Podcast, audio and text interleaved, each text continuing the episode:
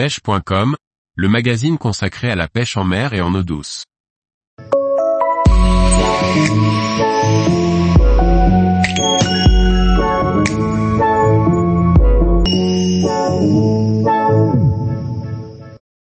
Le goby moucheté, un goby au comportement du poisson clown. Par Laurent Duclos. Le goby moucheté est très présent sur les petits fonds méditerranéens. Facilement identifiable, il a un comportement atypique. Un goby qui ravira les enfants amateurs de pêche facile et ludique. Parfois appelé goby des anémones ou goby rayé, le goby moucheté est un de ces nombreux petits gobies qui peuplent les zones sablo-vaseuses. Son nom scientifique est Gobius bukichi, un goby qui dépasse rarement les 10 cm. Il se reconnaît principalement à ses yeux traversés par un trait noir qui forme un V en avant de sa courte tête.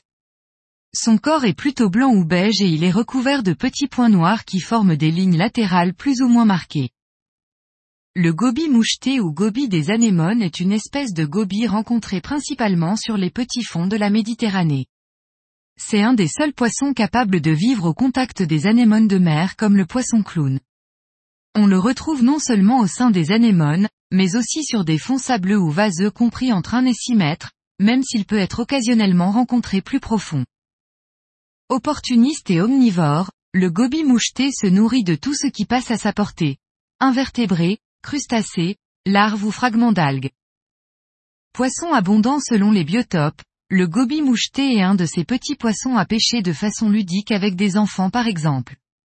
Il se pêche essentiellement à vue sur une ligne fine montée d'un petit hameçon ou d'une tête plombée sur lesquelles on vient écheur un petit morceau de verre ou un leurre souple style worm. Il suffit alors de racler le fond pour soulever un léger nuage de sable ou de vase qui va attirer les nombreux gobies à proximité. Le plus difficile étant d'essayer de faire mordre les plus gros spécimens avant que les plus petits ne vous nettoient votre hameçon. Une pêche facile et amusante à pratiquer avec des enfants qui veulent débuter la pêche en mer et prendre rapidement de nombreux poissons, puis avoir le plaisir de les relâcher dans de bonnes conditions.